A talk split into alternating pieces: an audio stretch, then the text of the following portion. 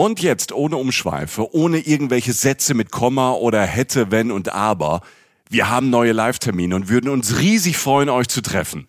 Obacht, ich drop die jetzt einfach mal raus. Ja, drop it like it's hot, Jochen. Genau mein Ding. Wir sind am 23. Januar in Stuttgart bei der CMT, die Urlaubsmesse. Tickets dafür gibt es ab Herbst. Und wir sagen euch natürlich auf Instagram und in unserem Newsletter rechtzeitig Bescheid. Jetzt aber zwei Termine, wo es jetzt schon Tickets gibt. Am Freitagabend, am 7. Februar, sind wir in der Brotfabrik in Frankfurt. Und am 8. Februar, einen Tag später, sind wir auf der Volksbühne am Rudolfplatz in Köln. Wir machen jetzt Samstagabend Unterhaltung und es wird witzig, weil Jochen dabei ist. Und weil wir neue, fürchterlich peinliche Bilder von Michi zeigen. ja, ja. Dazu Reisegeschichten, Live-Podcast und ihr, die Reisen-Reisen-Community. Wir zwei freuen uns wirklich sehr. Extrem, extrem, extrem. Tickets für Frankfurt am 7. Februar und Köln am 8. Februar ab jetzt bei allen bekannten Vorverkaufsstellen erhältlich. Cool. Super cool. Diese Folge Reisen Reisen entstand mit freundlicher Unterstützung der ÖBB. Reisen Reisen. Der Podcast mit Jochen Schliemann und Michael Dietz. Bonjour, mes amis. Hier ist Michi. Sorry für den Reim. Hier ist Michi von Reisen Reisen. Welcome, bienvenue on board äh, dieser Folge, die heute zwei Highlights verbindet. Äh, einmal das Ziel unserer Reise und da gibt's leider wenig Diskussion. Sorry, das ist einfach eine der schönsten Städte auf diesem Planeten. Ein All-Time Favorite. Romantisch bis es weh tut, aufregend von Mona Lisa bis Emily, nachhaltig von Fahrrad bis Gare du Nord und äh, kulinarisch der Hammer von Haute Cuisine bis äh, Steak Haché. Und dann ist da noch äh, das zweite Highlight. Ihr wisst, äh, viele Wege führen nach Paris. Aber wir haben einen der schönsten genommen, der aufregendsten, den Nachtzug. Und damit ist Jochen Schliemann in die Stadt der Liebe eingerollt, quasi im Love Express. Grüß dich, Jochen. Wie war das für dich alles? Bonjour erstmal. Hallo Michi, das war fantastisch. Ist, ich mach's einfach nur ganz kurz, du wachst mhm. einfach auf, machst den Rollladen hoch in deinem Schlafwagen und guckst raus und die rollen die ersten Ausläufer von Paris am Morgen entgegen.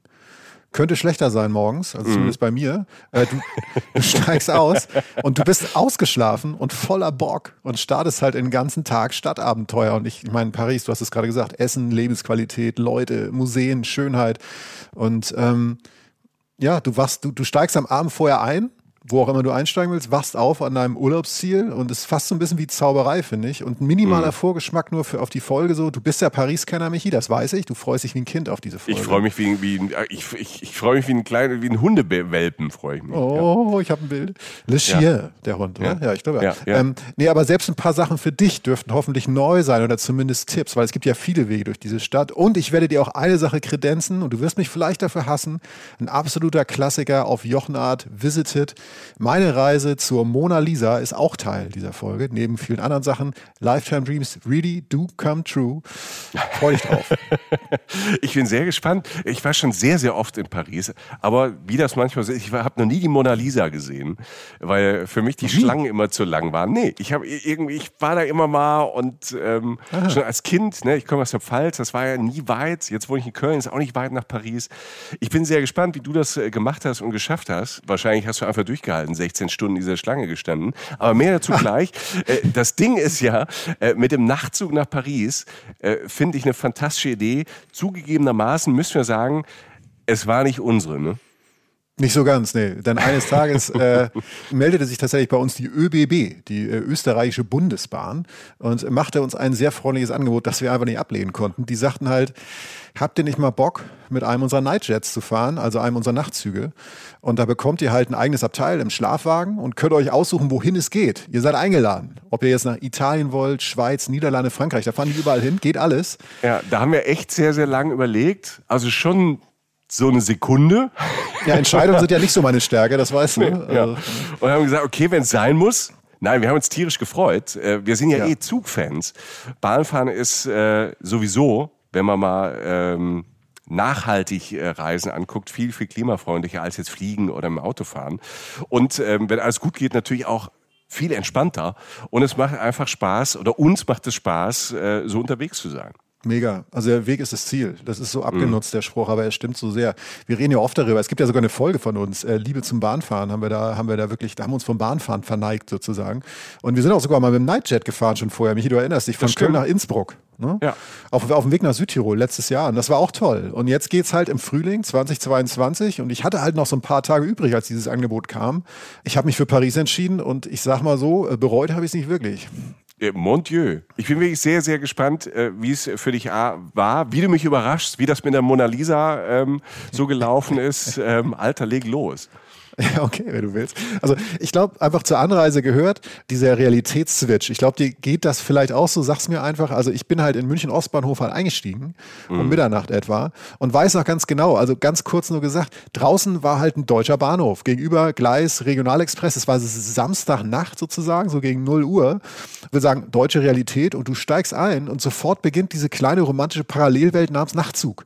Ja, Und hast im Abteil sofort das Gefühl, du bist in so einer Art Zeitkapsel oder so. Also hast gar nicht mehr das Gefühl, du bist in München, wo du gerade losrollst und kommst halt schnell runter. Und ähm, die Arbeit machen aber jetzt andere. Du kannst halt einen Drink nehmen. Du weißt, ich esse dann halt eher äh, was Süßes. Ne? Also ja, ist gut, doch so. die anderen 0 arbeiten. Du Uhr, da kannst dich du normal im entspannen. Bett, weißt du? Ja. Das ist ja für dich ja tierisch aufregend. Ne? Ich Das hab ist ja vorgeschlafen. Dein Nachtleben quasi.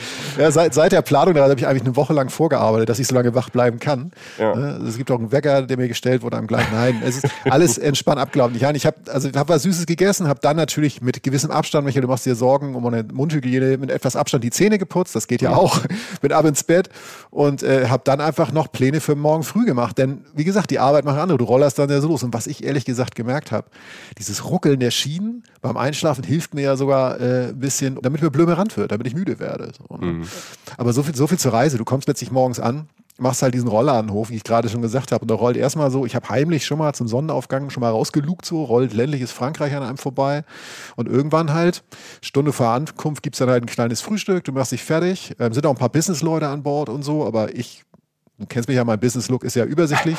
Also das ist ja das Schöne, finde ich, auch am Nachtzug. Es ist gemischtes Publikum. Also da, damit reist jeder. Das ist ja, finde ich auch immer spannend. Ja, und halt Leute, du gehst dann so durch die Gänge und siehst dann so Leute, die sehen echt schick aus, so, ne? die haben wahrscheinlich einen beruflichen Termin, weil die halt abends einsteigen und dann Sonntagmorgens offensichtlich arbeiten müssen. Die sahen auf jeden Fall besser aus als ich, ist auch nicht so richtig schwer. ähm, aber du steigst letztlich aus, was ich sagen will, und stehst einfach morgens relativ entspannt und gut ausgeschlafen mitten in Paris. Geht in der. Stadt, ne? Ja. Ja. Muss Das nicht ist das- das ist geil. Das finde ich immer super. Du musst nicht dann irgendwie ähm, von weit raus, von einem Flughafen oder Nee. na, nach Stunden mit dem Auto dich da durchgekämpft, sondern bist einfach da. Easy. Mega. Ja. Ja, genau. Also wirklich so bereit für alles und mittendrin. Und ich bin angekommen äh, an der Gare de l'Est, also Ostbahnhof Paris. Und ganzer Tag lag vor mir. Ich, mega Bock, weil, naja, also du kennst das ja, wenn du sonst anreist, kommst du nachmittags an, mittags an, nachts an oder sonst was. Und du sparst halt auch noch die Hotelnacht. Ne? Also irgendwie, wenn du, wenn du nachts halt anreist. Und mein Tipp ist halt, Stichwort Hotel, bring den Kram erstmal dahin. Also klar, du weißt, ich hatte jetzt nicht wie auf unseren sonstigen Reisen die Hutschachtel dabei oder mein Schminkköfferchen. Das habe ich alles mal zu Hause gelassen, weil ich war ja nicht lange unterwegs. Und ich war nicht dabei. Du musst es ja für niemanden schön machen. Genau, und ich musste auch nichts tragen für dich, ne? eben deine Hutschachtel und so. Aber nein, also ich habe einfach, was ich sagen will, erster Tipp sozusagen nach der Ankunft, nimm dir ein Hotel relativ nah am Bahnhof und leg dein, leg deinen Kram da ab. Und der eigentliche Tipp ist, weil das kann man sich vielleicht noch denken, aber der eigentliche Tipp ist, ich habe dann vorher mein Hotel angeschrieben und habe halt gefragt, ob ich früher einchecken kann. Weil du kommst ja morgens an. Das ist ja nicht so oft der Fall sonst. Und ähm, Koffer abgeben geht ja immer, aber manchmal umsonst, wenn das Zimmer schon fertig ist, aber manchmal auch für ein bisschen mehr Kohle. Bei mir war das jetzt, weiß ich, 15 Euro oder sowas, keine Ahnung. Konnte ich halt einfach schon ins Zimmer rein. Und das ist mega, weil du kannst deinen Kram ablegen, kannst kurz duschen und kannst dann wirklich fresh so in den Tag starten. So. Das klingt banal, aber das war nochmal so ein kleiner Kickstart so für den Tag. Und das hat mir gut getan. Was auch bizarr ist in Paris, ich habe geschlafen, das habe ich dir auch schon erzählt, als ich dich angerufen hatte, ich habe geschlafen ja am Nordbahnhof, ne? Gare du Nord. Ja. Und das ist ja, das klingt ja wirklich wie eine Weltreise vom Ost zum Nordbahnhof. Ich weiß nicht mehr warum, aber auf jeden Fall ist der acht Minuten vom Ostbahnhof weg, der Nordbahnhof. Also verstanden habe ich es nicht, ich fand's super. Ne? Bin halt ausgestiegen, bin da eben rübergegangen. Ja, ja, du kannst ja immer zu Fuß und, und sonst ist natürlich auch ähm, das äh, öffentliche Verkehrssystem Ja. ne, ist natürlich da grandios gemacht. Also ob du jetzt Ost oder Nord ankommst, macht keinen großen Unterschied. Acht Minuten. Ja, Nee, toll. da, das ist halt zu Fuß und genau wie du sagtest, also du bist halt, das ist halt eine, ich finde eine gut organisierte Stadt, was öffentlichen Nahverkehr angeht, gerade, gerade was die Metro angeht. Auch Tipp so zum Pennen, wenn du nah an der Bahnstation bist, kann dir eigentlich nicht viel passieren, weil die Wege manchmal vielleicht weiter sind, aber du kommst da schnell hin. So, mhm. ne? das sei einfach schon mal gesagt. Ich habe dieses ähm, Hotel genommen, wie hieß das? 25 Hours. Ja. Schon mal gehört? Ja, ja kennt man. Äh, Kette, Kette, Nobel, schön. Ja, ja, hat er sich mal was gegönnt, der Jochen? Ja, jetzt kommt ja. das wieder. Ja, ja, genau. Nein, nein aber das, das, das ging eigentlich. Also auf ja. jeden Fall lag es nah an diesen Bahnhöfen dran. Und es, genau, es gibt es auch in Köln, daher wahrscheinlich kennst du es tatsächlich. Super Restaurant immer drin, Neni heißt das. Ähm, mhm, kann man sehr gut essen. Wenn, wenn, ihr in Köln seid, da kann man wirklich gut essen, aber muss man vorreservieren. Ja, ostmediterrane Küche oder wie man das nennt. Mhm. Ich weiß nicht, viel Humus und so. Also einfach, einfach toll. Auf jeden Fall eine gute Alternative, vor allen Dingen nah an diesen Bahnhöfen. So. Du weißt, äh, du stellst dich ja mal, wenn du an mich denkst, mich gern geduscht vor. Das bin ich jetzt. Ja? Bin mhm. gerade angekommen, habe mich gewaschen und habe Bock auf Bewegung. Oha. Ich habe ja gerade schon gesagt, ich bin Samstagnacht in München eingestiegen und es ist Sonntagmorgen und die Sonne scheint und ich gehe zu Fuß durch Paris. Nicht so richtig schlimm ich tapse so drauf los und äh, denkst so, na gut, Paris, überrasch mich, du weißt ja, ne, unser Motto ist ja irgendwie, äh, man muss ja nicht alles minutiös durchtakten, man kann auch einfach mal kommen lassen und da passieren die tollsten Dinge. Und so taumel ich sozusagen in die Stadt rein und hab halt Bock. Und was soll ich sagen, Michi? Ähm, ja? Du kannst ja nicht, also ne, in Paris kannst du mit dem Motto halt echt nicht viel falsch machen. Ne? Also einfach mal kommen lassen, einfach ja. ungeplant irgendwo hinlaufen. Da muss man schon echt viel Pech haben, dass das nicht gut funktioniert. Gut, ich dachte, ich habe viel Glück, aber schön, dass du das bestätigst, weil das ist ja auch ja. für die Leute da draußen gut, dass das immer passiert, weil ich dachte, das kann nicht wahr sein, weil ich nach fünf bis zehn Minuten, ich ging dann so durch eine Großstadt erstmal, ne? also eine mhm. U-Bahn-Station da, da dann liegt da irgendwie, fliegt da mal eine Kippenschachtel auf dem Boden rum, äh, mal ein bisschen dreckiger, mal ein bisschen netter, so an den Bahnhöfen vorbei und komme dann aber so nach fünf bis zehn Minuten zu meinem wirklichen ersten Tipp für Paris der mir nicht so bewusst war als Mensch, der Paris jetzt nicht extrem gut kennt. Ne? Also so, ich war da mal, aber ich bin jetzt kein Ober-Paris-Experte. Ich habe da nicht zwölf Jahre gewohnt oder so. Und er verzeiht jetzt schon mal meine Aussprache, aber ich versuche es jetzt richtig zu machen. Canal Saint-Martin. Mhm. Sagt ja. ihr das was? Ja, ja, ah, okay. schön. Ja. ja, genau. Also Saint-Martin geschrieben, nur für Leute, die jetzt nicht so gut Französisch können wie ich. äh, Canal Saint-Martin. Saint-Martin. Und da löst sich tatsächlich schon eins meiner Probleme auf, die ich dachte, also sozusagen Probleme, die ich dachte, die ich hätte mit einer epischen Stadt wie Paris, nämlich Paris hat ja wahnsinnig viele Touristen, da muss man eigentlich mal hin. Wie komme ich von den Touris weg, obwohl ich selber einer bin? Das alte Thema. Wie komme ich weg von den ausgetretenen Faden? Und das hier ist jetzt sicherlich nicht der derbste Geheimtipp aller Zeiten, also so ungefähr wie sie, wo ich weiß jetzt, wo du auf dem Mars wohnen musst. Aber es ist letztlich ein Kanal im Nordosten von Paris. Vielleicht ist das so, wie man sich in der, seinen Träumen, wie es längst nicht mehr ist, irgendwie die, die Seine oder so vorstellt, also der große Fluss, der durch Paris fließt. Denn ich habe da, als ich da ankam, nicht viele Touristen gesehen, aber sehr viele liebe Menschen. Das war so, ich, ich weiß nicht genau, ich bog ab von so einer größeren Straße und äh, kündigte sich schon dieser kleinen Zubringerstraße zum Kanal. Der Kanal glitzerte da hinten schon so, so ein paar Blöcke weg, so im Sonnenschein. Es war ja, wie gesagt, gutes Wetter. Und da kündigte sich schon buntes Treiben an. So. Und ähm, je näher ich komme, sind da schon so ein paar Restaurants an der Straße. Ich denke so, wow, die sehen ja eigentlich gar nicht so richtig schlecht aus. Also ich dachte noch, ich sei privilegiert, bis ich merkte, da gibt es verdammt viele von in Paris, so kleine, schöne Restaurants. ne? und, und, die Leute sitzen draußen und ich so, gut, ja, schönes Wetter. Und ich denke, Sonntag, cool. Ich denke so, okay. Und dann komme ich an diesen Kanal und da denke ich richtig, okay. Weil das Bild war mein Ankommen sozusagen, richtiges Ankommen in Paris. Ey, gleich mal Joker.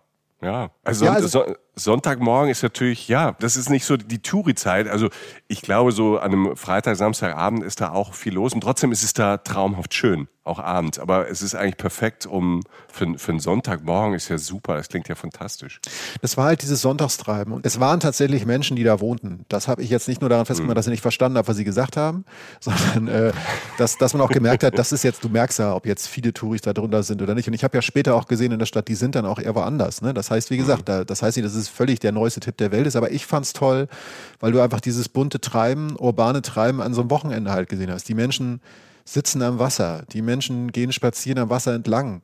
Der Kanal selbst liegt unter so riesigen Bäumen, die auf beiden Seiten des Ufers wachsen und, und grün blühen und sich oben über ihm so in der Mitte treffen. Das heißt, dieses wundervolle, gebrochene Licht hast du da. Du hast ja die warme Sonne des frühen Mittags und da tummeln sich so alle Arten von Menschen. Also halt so junge Leute sitzen, ich weiß nicht, was war da alles? Junge Leute sitzen auf den Mauern am Ufer und unterhalten sich beim Bier oder Käffchen, wahrscheinlich über die letzte Nacht oder sowas. Junge Familien suchen Tische in diesen kleinen Restaurants, also dieses typische Kinderwagengeschiebe und passen wir da noch hin. Wir wollen es uns schön machen, aber irgendwie ist es auch ein bisschen eng, aber alle sind irgendwie glücklich, so, weil es ein schöner Tag ist. Omas kaufen Mode in extrem coolen Boutiquen, das habe ich da gesehen. Jungs spielen, Jungs spielen Fußball vor so riesigen Graffiti-Wänden und Mädchen fahren Skateboard und das ist irgendwie, es war irgendwie schön. Also es war das, was ich von der Stadt eigentlich so, so will. Hm. Ähm, das alles an einem schönen Ort, ne? Ja, und das alles auch wirklich, das war eine Stunde nach der Ankunft. Ne? Also ich hm. dusche ja nicht lange, weißt du. Ähm, also es war wirklich, es war wirklich kurz nach der Ankunft und, und, und Schlangen an den Eisläden und Cafés. Und ich rede nie, also ab und an sogar eine kleine Graswolke hat man mal gerochen. Also ich, ich habe mal gelesen, wie das so riecht. Überall sind so kleine Läden. Also auch die Boutiquen, in denen ich war oder so, das sind alles, das waren keine großen Ketten. Natürlich gibt es da auch mal den großen Supermarkt oder so oder halt den Kettensupermarkt, aber viele kleine Ideen, viele kleine Leute, die Bock haben, Einzelhandel und so weiter. Und das Beste war eigentlich, dass ich fast zwei, dreimal von Radfahrern überfahren wurde. Also nicht das jetzt, sondern dass einfach die Straßen gesperrt waren an dem Tag für Autos. Mhm. Die Leute holen sich die Straßen zurück in Paris. Und ich habe das Gefühl, dass da irgendwo im Rathaus jemand sitzen muss, der irgendwann auf den Tisch gehauen hat und gesagt hat, Leute, wir brauchen nicht einen Radweg, wir brauchen nicht irgendwie eine gut gemeinte Sache, die wir uns irgendwo hinschreiben, sondern wir ziehen das jetzt mal durch. So kam mir das vor. Ich glaube, genau so ist es auch. Ich glaube, es ist eine Bürgermeisterin. Ich weiß nicht ganz genau. Okay. Aber gerade so in den letzten Jahren ähm, ich habe das immer mal wieder gelesen. Also ich war jetzt ähm, in den letzten zwei, zweieinhalb Jahren nicht da, habe aber auch schon ähm, immer wieder da gelesen und man sah Bilder in Nachrichten, wo auf einmal ganze Straße in Paris ja. ähm, keine Autos mehr fahren durften. Ja. Und das sah fantastisch aus. Und äh, eine Freundin von mir hat auch gesagt, hör mal, Paris verändert sich gerade so extrem. Also das Leben kommt auf die Straße zurück. Paris war ja also ich kenne das halt, seit ich Kind bin. Das war die ganzen Jahrzehnte immer eine traumhaft schöne Stadt, aber auch immer eine Stadt, die laut war, viel Verkehr da, aber die Straße zu laufen, da an, an, an der Champs-Élysées, an dem Arc de Triomphe. Das war ja auch so ein Sport, so ein Hobby, es zu schaffen, da irgendwie die Straße zu gehen, weil da, ne, weil, weil da so viele Autos waren und ähm, mir wurde als Kind schon beigebracht, du musst einfach laufen. Weißt du, so was? Ja, Alter, lauf einfach Vietnam, weiter. Alter. Die ja. wahre Straßenüberquerungsprüfung ist in Paris. Ja. Genau, nie nach links und nach rechts gucken, einfach drüber laufen. Es wird schon gut gehen. Ähm, es ist ein Wunder, dass ich hier bin. Es ist ein Wunder, dass ähm, so viele ähm, Pariser, Pariserinnen noch am Leben sind. Aber das ist so meine Kindheitserinnerung, weißt du, aus den 80er Jahren. Ja. Eine Freundin von mir hat auch gesagt, es ist so krass, wie schnell und wie toll sich das verändert hat. Und mhm. diese Befürchtungen, die wir ja oftmals hier in Deutschland auch haben, die sich ja ähm, nie bestätigen, ähm, von wegen, wenn ähm, weniger Autos in der Stadt sind, da kommen weniger Leute, die kaufen und so. Meistens ähm, sagen fast alle wissenschaftlichen Studien oder Beobachtungen, es ist genau andersrum. Die Stadt wird viel lebenswerter, weil die Stadt quasi den Menschen zurückgegeben wird. Immer großes Diskussionsding, ja. aber ähm, so was du ja erzählst, dass es ja auch wirklich überraschend ist, klingt das äh, natürlich toll.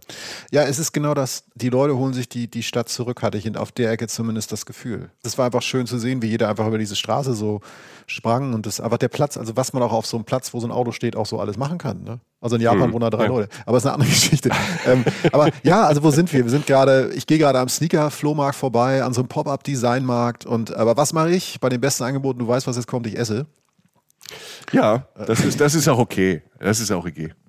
Also gestern, gestern Abend, wie gesagt, noch irgendwie vorm Regionalexpress in München Ostbahnhof irgendwie und jetzt irgendwie sitze ich in dieser perfekten Pariser Gasse, so in dieser Kulisse, also die wirklich dann so ist.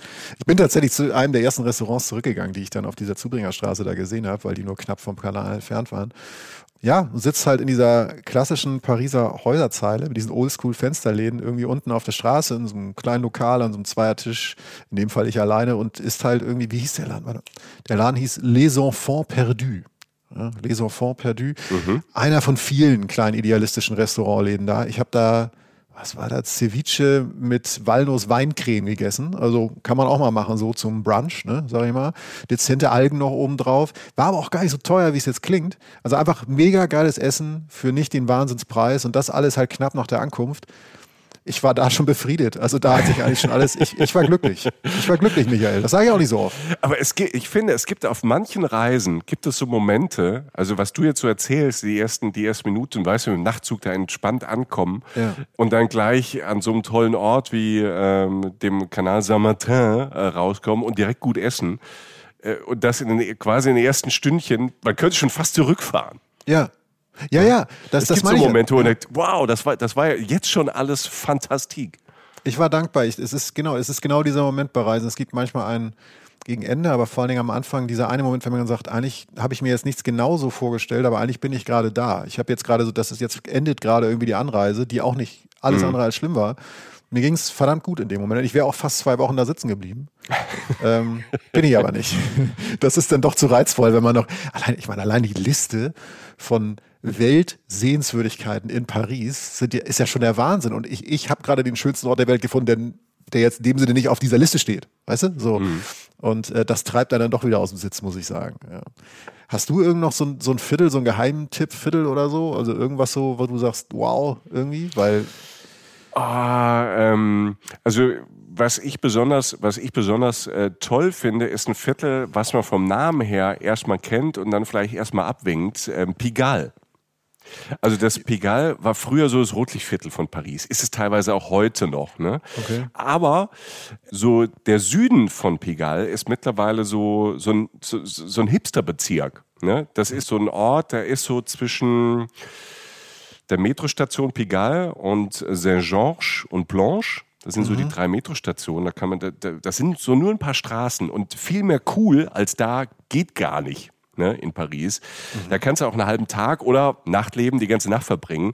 Tagsüber erstmal schön, wie überall in Paris. Ne, es ist vielleicht jetzt nicht so sauber geleckt wie jetzt auf den Hauptstraßen, aber da in ähm, Südpigalle ist es so, so ein bisschen so ein bisschen dirty und ab und zu äh, riecht es so ein bisschen nach Rotlichtviertel ne, und äh, riecht zu viel nach Zigaretten und das, was du vorhin gesagt hast, das ähm, glaube ich, das war auch Gras, das da läuft man auch mal durch ein Wölkchen durch. Der Boulevard Cliché ist noch um die Ecke. Boulevard Cliché, da ist es Moulin Rouge und diese ganzen Sexshops. Ne? Ja, okay. Das ist die Ecke. Also ähm, wer noch nicht da war, da, ich finde, man kann ja mal vorbeilaufen, da hat man es mal gesehen, ist Moulin Rouge und das drumherum und das Viertel. Aber es, man muss da nicht extra hinfahren. Aber ähm, wenn man schon mal nach Südpigalle ähm, fährt, ähm, kann man den Schlenker auch noch machen. Da sind vielleicht eine Viertelstunde, das kann man einfach mitnehmen. Und früher saß in ähm, da in Südpigalle, ich glaube, Sopi, Sopi sagen die äh, Pariser und Pariserinnen, ähm, South äh, Pigalle, das klingt dann cooler, also in Sopi. Und in Sopi, das war früher halt auch Rotlicht, ne? aber aus den ganzen Sexshops und so wurden jetzt äh, über die letzten zehn Jahre coole Bars, Restaurants, äh, Modeboutiquen. Und da gibt's dann auch alles so wirklich so angesagte Designer, die auch da gestartet sind und dann immer größer wurden und dann auch für die großen Labels Sachen gemacht haben. Frankreich, äh, Paris sowieso die Modestadt überhaupt. Ne? Und ähm, da ist viel Neues entstanden in den letzten Jahren. Da gibt's mega schöne Läden. Da sind auch so Läden, also wo es neue Sachen gibt, aber auch so viel, was ich toll finde, so Vintage-Läden. Und da gibt's auch Vintage-Mode, so alte Chanel-Sachen. Weißt du, die so wirklich so, wo du denkst, so, wow, das gibt's noch. Die kosten dann auch manchmal halt dann auch ähm, viel, viel mehr als neues Zeug. Aber das ist natürlich, wenn man was Besonderes sucht, findet man dort Sachen. Aber gibt auch so, so Flohmarktzeug, sag ich mal. Ne? Es gibt auch Läden, die so ein paar Schätze haben, die nicht so teuer sind. Also das Viertel, klar, dann abends äh, die Bars und, und Clubs sind äh, ganz großartig. Also das, das kann ich nur empfehlen. Und was ich dort, wenn wir schon bei Essen sind, ne? wir sind ja in einer der besten Essensstädte Ja. überhaupt. Ja. Bouillon Pigalle. Bouillon Pigalle. Ich will dazu sagen, Bouillon, früher, so ganz früher, also noch vor uns Jochen, so um Also richtig 19, lange her. so richtig lange her, also so um 1900, ne? so zwei, drei Jahre bevor wir zwei geboren wurden. In Paris war der Begriff Bouillon-Restaurant ähm, so ein ganz normaler Begriff. Das waren so Restaurants, die haben so in, meistens in so großen Seelen, die haben so bezahlbare Bistrogerichte angeboten. So ein bisschen für die Mittelschicht. Das war das Normale. Ne? Da ist man hin und hat Mittag gegessen. Äh, Gutes Essen für ein bisschen weniger Geld. Das ist über die Zeit verloren gegangen. Ne, ähm, diese, diese riesigen Dinger. Aber es gibt noch so ein paar, die auch so noch so ein bisschen Belle Epoque-mäßig aussehen. Ne? Das Cartier zum Beispiel ist so das äh, berühmteste. Das ist sogar ähm, am Gare de l'Est, da wo du ausgestiegen gestiegen Ah, bist, gibt es so ein Cartier, also so ein Bouillon-Restaurant. Das gibt's dann, glaube ich, noch in Montparnasse und noch irgendwo. Und das Bouillon Bigal, das ist so, so ein relativ neues und durch das, das hat auch so ein neues Konzept, dann ähm, kommt so langsam in Paris auch offenbar so dieser Boom zurück, so seit fünf, sechs, sieben Jahren. Das heißt, du hast großartiges Essen zu einem kleinen Preis. Also Paris ist eh teuer. Und das Essen ist natürlich teuer. Aber da kannst du zum Beispiel, gerade mittags, ist halt so der Tipp, Du kannst keinen Tisch reservieren.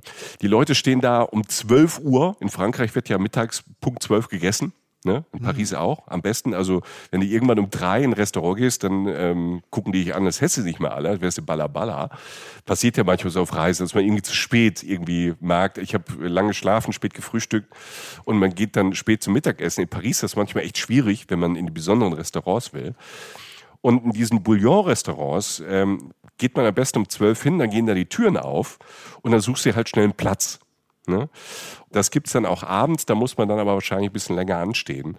Aber mittags ähm, lohnt sich das, also das Bouillon Pigalle und dann hast du halt so französische Klassiker, ne? also Steak Tartar, Steak Haché, aber auch Fisch, aber auch Vegetarisches ne? und das alles in so, in so großen Seelen, rote Sofas, ne? du hast diese tollen alten Lampen, die da runterhängen, so dieses, ähm, der Boden, weißt du, so die ähm, schwarz-weiß gefliest. Mhm. Weißt du, so mhm. ganz mhm. klassisch. Ja. Diese eine Richtung ist so typisch so Bistro-Style. Und ähm, ja, helles Holz, helle Farben, bordeaux-rote Sofas und ähm, wirklich tolles Essen dazu für einen bezahlbaren Preis. Also das äh, findest du alles so in Pigal. Alright. Da bin ich froh, dass ich gefragt habe. Ey. Ja. Cool. Da weiß ich, was ich nächstes Mal mache. Nee, es, es ist tatsächlich, es war, ähm, ja, Mega. Also ich, was ist, mir, das, das ja. ist ja in Paris. Äh, wir werden wahrscheinlich zehn Folgen Paris machen. Ja, ne? wahrscheinlich schon. Weil wir, ja. ne, weil wir uns gegenseitig noch, noch fragen, wie fandest du das, wie fandest du das, wir ganz viele Geschichten und ganz viele Viertel halt haben. Aber ähm, ja, ist mal spannend, was heute bei rauskommt. Ne? Ja, voll, voll. Also wie gesagt, ich gehe weiter auf meinem ähm, naiven, lusterfüllten Spaziergang sozusagen. Du und, flanierst, äh, du alter Flanierer. Ich flaniere, das war das Wort, ich flaniere, ja. Ich du flanierst. So, ja, ich flaniere, Alter. Ja. Und das, das habe ich relativ lange gemacht da an meinem Kanal, mhm. Kanal Saint-Martin. Stimme aber auch zu bei dem, was du gerade gesagt hast, dass Paris auch einfach eine Stadt ist, also eine Großstadt. Also eine, ich gehe jetzt weiter in Viertel zum Beispiel, das wird uns gleich beiden äh, vom Namen her sicherlich ein bisschen mehr sagen, was auch ein größerer Name ist. Aber der Weg dahin, klar, führt durch eine Großstadt. Das heißt, ich gehe auch mal zehn Minuten lang über einen großen Platz oder so und gehe auch mal irgendwie an der Ecke lang lang, wo es ein bisschen dreckiger ist oder so. Das ist so. Ja, also mhm. Paris ist eine Stadt der Gegensätze, wie jede große Stadt. Und gerade in Frankreich ist ja sehr, wird die Kluft zwischen Reich und Arm ja auch nicht gerade kleiner, würde ich mal sagen. Nee. Ja. Ähm, und das sieht man und das merkt man. Ich glaube, in Sachen Sicherheit ist einfach nur mitzunehmen, wenn du jetzt irgendwie, das ist jetzt nicht total extrem, verhalte dich einfach nicht dumm. Also überleg, wann, wo und wie du irgendwo langläufst. Und wenn du das irgendwie mit einem gesunden Menschenverstand machst, dann kommst du gut klar. Ne? Aber es ist jetzt nicht so, als du die ganze Zeit durch irgendwie, dass du irgendwie durch ein malerisches Gemälde irgendwie von der Seitengasse läufst. Diese Viertel gibt's. Ne? In einem waren wir, oder in zwei waren wir jetzt ja sogar schon so. In eins kommen wir jetzt rein, aber die Wege dazwischen sind einfach eine Großstadt. Die aber auch nicht, wie gesagt, ich habe auch da um diese, diese beiden Bahnhöfe rum, ne? Gare de l'Est und Gare du Nord. Das ist auch Bahnhofsviertel, ne? das heißt, es kann mhm. auch ein bisschen assi sein an ein paar Ecken.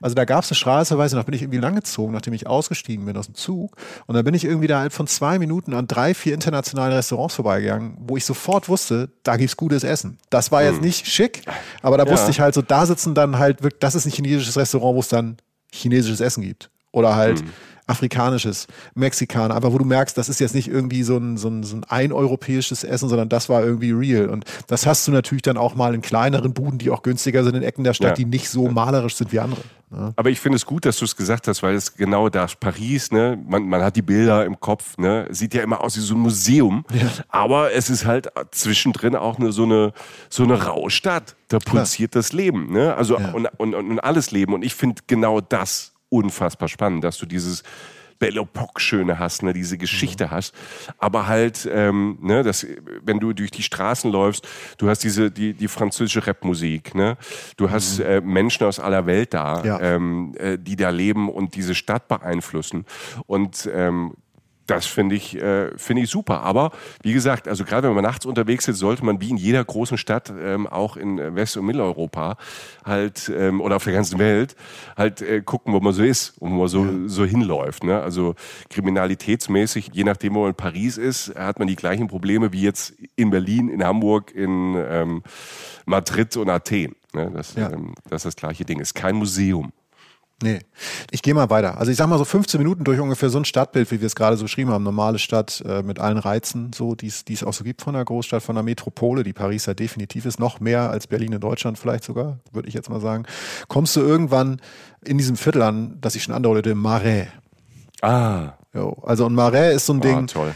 Ja. wenn du sagst, wo ist ein schönes Viertel, da werden relativ viele Leute sagen, Marais gehört dazu, definitiv. Und das, ähm, da sind auch andere Touristen, also mehr als jetzt zum Beispiel in Saint-Martin, als ich das zumindest so wahrgenommen habe. Und ähm, mir wird auch relativ schnell klar, warum. Denn also das ist halt, das ist halt Paris. Ne? Also Paris ist halt nicht eben so, oh, das ist ja eigentlich ganz nett, aber jo, sondern das ist halt einfach top-notch. Das ist dann halt so Champions League. Also wenn es um Platz geht, dann ist das halt der Platz. Wenn es um eine Kirche geht, ist es die Kirche. Ich sage jetzt mal einen Platz, den ich kaum aussprechen kann, aber ich habe nachgeguckt. Place de Vosges. Ja? Ich glaube, das wird sogar ausgesprochen. Place de Vosges geschrieben sozusagen. Ne? Place de Vosges. Gilt als einer der schönsten Plätze in Paris und ich weiß warum. Also ich bin da raufgegangen. Unglaublich. Du gehst durch so ein, der ist jetzt nicht eingekreist von Wohnung sozusagen. Ne? Also ähm, sonst wäre es auch kein Platz. Ähm, merke ich gerade, wo ich sage. 17. Jahrhundert entstanden. Ähm, und zum ersten Mal wurden da damals, also zum ersten Mal in Europa zumindest, wurden auf allen Seiten des Platzes auf der Grundlage von so einer einheitlichen Planung die gleich geformten Häuser gebaut, also dreigeschossige Häuser mit so Arkaden im Erdgeschoss. Also will sagen, so diese Halbtunnel vor Gebäuden, säulengetragene Tunnel. Du weißt, was ich meine, ne? Dass Ja, du so einen ja. halben Tunnel hast. So. Und du gehst da drauf und denkst so, das kann nicht wahr sein, das ist eine Filmkulisse. Weil der Platz ist erstmal groß, relativ groß, hat viel Grünfläche in der Mitte, alles relativ symmetrisch so aufgebaut, so Wege, die so in die Mitte führen. In der Mitte dann ein Springbrunnen natürlich, ne? ein schöner Springbrunnen. Drumherum diese wunderschönen Häuser überall. Riesige Bäume spenden so Schatten auf dem Rasen und wie gesagt, ist Sonntag, Sommer, Sonntag oder Sonne, Sonntag, ja noch Frühling. Die Menschen tummeln sich da drauf. Es ist einfach wunderschön. Ich meine, an dem Platz haben schon ähm, diverse Schriftsteller und große Politiker gewohnt, weil wer hat, der geht dahin. So, ne? Also ich sage mal so, ja. mit meiner Kohle wird das jetzt ein bisschen schwierig da, mir eine Besenkammer zu mieten, aber wer die Kohle hat, ich kann verstehen, dass man dahin zieht. Ne? Ja, Alter, es ist traumhaft schön. Und das, das Tolle ist, man braucht ja gar keine Kohle. Du kannst dich ja mit einer Decke Ja. da einfach hinsetzen und einfach mal gucken. Korrekt, und da sitzen die Leute, da waren die Leute und es war halt, ja, es war einfach ein verdammt schöner Sonntag. Ich irre da so umher, guck mir die Szenerie an, gehe durch eins dieser Tore sozusagen wieder raus, bin auf einmal auf so einem Flohmarkt gelandet, aber halt kein schäbiger, also einfach ein, also so ein schöner Flohmarkt, du weißt, was ich meine, denkst du, hups, wo bin ich denn jetzt? Wieder eine andere Realität. Geh so ein paar Meter weiter. Was ich ganz cool fand, praktisch daneben, also echt nur so, lass es ein, zwei Minuten weit weg sein, deutlich kleiner, aber wesentlich ruhiger, also eher so ein üppiger Innenhof, aber so hat mich so eine kleine Version dieses Platzes erinnert, ist der, jetzt wird es nochmal schwer von der Aussprache, Jardin de l'Hôtel Sullier. Ja? Also ein Garten, Garten des Hotels Sully. Sully, so sagt man Jardin de l'Hôtel Sully. So, gehört offensichtlich zu so einem Hotel, so eine historische Art von Hotel, die offensichtlich auch eine eigene Kategorie hat, habe ich mir so ein bisschen angelesen dann so auf dem Weg. Und ist einfach eine kleine Version von diesem Platz, also beziehungsweise halt ein kleiner Platz einfach und Idylle pur. Also es war wirklich, nochmal, Sonntag, Paris, Sonne, Jochen kommt an, so ein riesiger alter Baum an der einen Wand, so links von mir, der, der wächst schon so die Mauern hoch, ganz urig. Auf dem Rasen da drunter übt, wie bestellt, so, ich weiß ganz genau, so ein kleines Mädchen in so einem rosa Sonntagskleid Seilspringen. Ja? Dann spielt da so ein kleiner Junge mit seinem Ball und Mama liest ein Buch auf einer Decke. Paris, ich bin da. Alter. Alter. Also Das ist, ich weiß noch, so rechts an der Mauer am Schatten saß so ein, so ein, so ein Student, glaube ich, hat noch was gelesen, weißt du, so, es war so, was denn noch, Leute? So, Hm. Also so ein Blick, also so, so ein Give paar. Minuten. Ja, so ein Ja. Blick wie, wie ein Gemälde. Mhm. Ganz einfach. Ja. Also ich kann dir da am Blas de Vosk, Wosch, Ja. keine Ahnung, wie es heißt, ich glaube glaub ich, Wosch. Vogesen. Ich glaube, das ist übersetzt heißt es auf Deutsch Vogesen, ich weiß es gar nicht. das ist doch eigentlich, Vogesen ist doch eigentlich so ein Gebirge, ne? Also Ja, äh, so eine ja, das Landschaft ist- in, nahe genau. an der deutschen Grenze. Ja. Ja, ja, die Vogesen. Ähm, keine Ahnung, ob es das wirklich ist, aber ich glaube, das, das ist es. Aber ähm, da gibt's drumherum in, in diesen Bögen, was du erzählt hast, gibt's Ja. so zwei, drei Cafés. Okay. Wenn ihr da seid, das ist natürlich, da kostet der Kaffee ist wirklich, wirklich teuer. Und die kleinen Törtchen sind auch teuer. Aber da gibt's so alte Grand Cafés, die es auch schon seit, seit 200 Jahren, seit es einen Platz gibt, gibt. Ne? Da sind so Arkaden, ne? Diese, du läufst ja so durch, das ist auch so überdacht dann teilweise in diesen Gängen, in diesen, ähm, wie nennt man diese Gänge da, mit diesen, also die überdachte Gänge, die in dieses Gebäude reingebaut sind. Und da gibt's so Cafés wenn ihr mal 15 Euro übrig habt, ne, einfach da mal so mit reinsetzen. Das ist völlig überteuert teilweise, aber äh, dann guckst du auf diesen Platz, fand ich grandios. Ne? Da kostet der Kaffee auch äh, ewig viel und, und das Törtchen viel, aber allein für, für das Gefühl war es das wert. Oh Mann, ey. ja, das war wirklich ein verdammt schöner Ort wie gesagt, ich bin dann auch so ein bisschen rumgehört, habe mich dann auf diesem, in diesem Jardin, in diesem Garten da von diesem Hotel dann auch ein bisschen aufgehalten, weil es einfach ja. so malerisch war. Und habe dann aber so ein bisschen, habe ich so, kennst du ja, ein bisschen Zucht zum Tor, habe ich dann ja doch, habe gesagt, ich möchte jetzt dahin, wo die Knaller sind. Also ich, ich bin da ja auch ein bisschen naiv, das weißt du, ne? Ich bin so ja. Paris, Eiffelturm. Jojo ja, will Eiffelturm. Es ist ja auch ein ne? Knaller. Es ist so absurd. Es ist ein, es ist einfach ein Turm, der ja jetzt nicht massivste auf ist, es jetzt tausendmal erzählt, es tut mir leid, aber es schießt durch einen durch, wenn man ihn dann sieht. Es ist so, diese Stadt ist halt wunderschön, historisch, ist relativ, ich würde jetzt nicht sagen flach bebaut, aber es hat so alles so eine Höhe und dann kommt dieses Monstrum aus mhm. Stahl mhm. gefühlt und es macht überhaupt keinen Sinn und es passt genau rein. Ja. Absurd. Absolut. Äh, und ich glaube genau das, was du ja sagst. Ne? Die Stadt ist ja so alt und so angelegt, dass da in der Innenstadt, also es gibt ja so, so Viertel in Frankreich, die sind auch hochmodern und dann gibt's auch Hochhäuser. Mhm. Aber die Altstadt, und die ist ja relativ groß, da sind die Gebäude wirklich nicht hoch. Und deshalb nee. ist natürlich dieser Eiffelturm dann in dieser Szenerie, in diesem Bild so beeindruckend, weil es ist auch ja. drumherum, wenn man da rumläuft, auch so wunderschön. Ja, ist es auch. Ist es auch. Ich bin, ich bin da dann halt von, ähm, von der Ecke in Marais, bin ich mit der Metro da dann hingefahren, weil die einfach da war, die Station.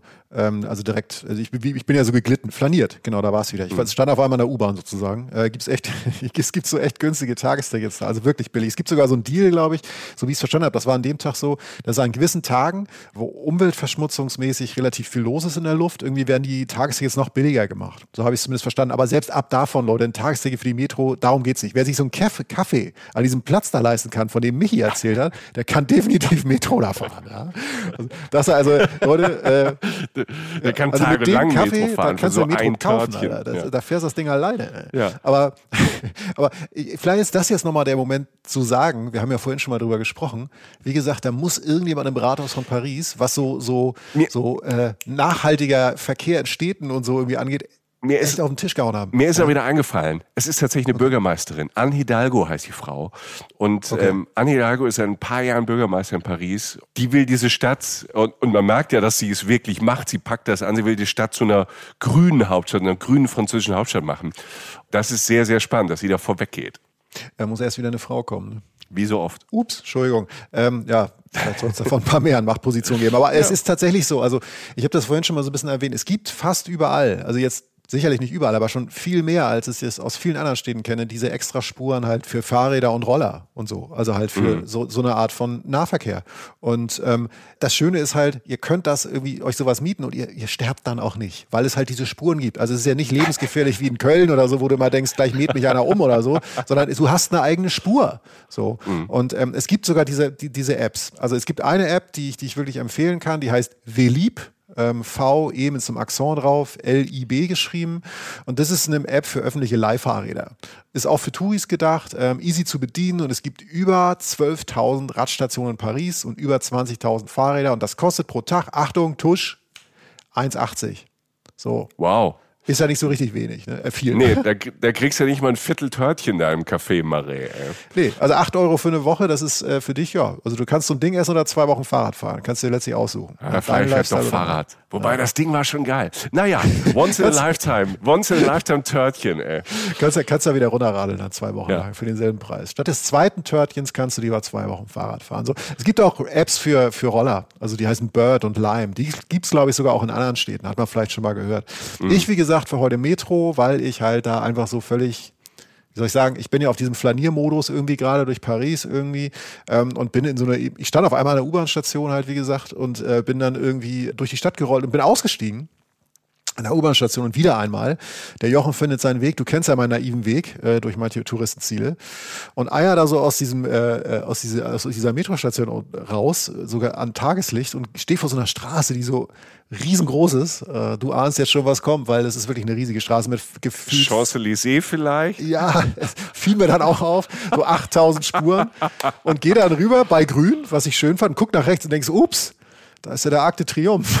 Da war es die Champs-Élysées. Höchstwahrscheinlich. Ja, lustig. Aber du wusstest aber nicht, dass du da bist. Ne? Natürlich ne? nicht. Du kennst mich doch. Ich steige halt aus und dachte so, ich will dahin, wo Eiffelturm ist. Ne? So ungefähr, mhm. so, so, meine Logik. Und der ist da irgendwie und dann war das da so und dachte ich so, ja geil, hab ich den ja auch mal gesehen. Kurz Foto gemacht, stelle ich auch rein bei Social Media. Es gibt kein besseres Foto vom Akte Triumph.